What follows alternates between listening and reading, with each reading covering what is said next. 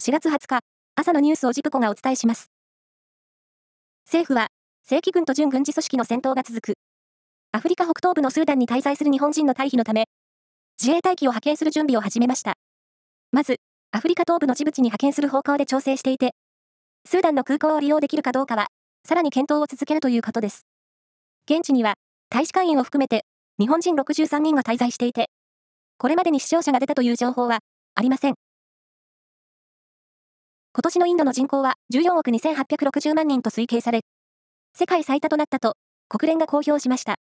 これは国連人口基金が19日に発表した世界人口に関する報告書で示したもので、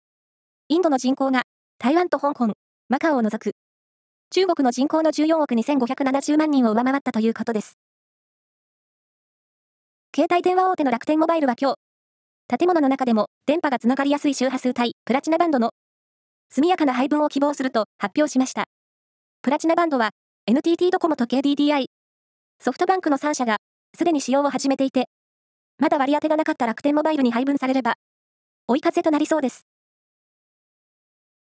南米ペルーの文化省は、中部上猫の遺跡から、インカ帝国時代の浴槽を発掘したと発表しました。この遺跡では、これまでに別の浴槽が発掘されていて、今回が2つ目です。サッカー J リーグの YBC ルヴァンカップは昨日、1次リーグの10試合が行われ、A 組の横浜 F マリノスは、ジュビロ磐田と対戦し、1対0で勝利。C 組の名古屋グランパスは、横浜 FC と対戦し、グランパスの17歳のフォワード、北良賀のクラブ史上最年少ゴールも飛び出し、2対0で勝利。これで、共に4連勝の勝ち点12となり、準々決勝進出を決めました。プロ野球は昨日、5試合が行われ、パリーグは、西武がソフトバンクに3対2で勝って4連勝とし、両リーグ最速の10勝目を挙げました。西武は、先発の住田が粘って6回1失点で、去年3月以来の白星をつかみました。ロッテは、日本ハムを4対3で下し、オリックスは、楽天に2対1で逆転勝ちしました。セリーグは、阪神が、広島を6対1で破り、単独首位。巨人は、DNA に5対1で逆転勝ちしました。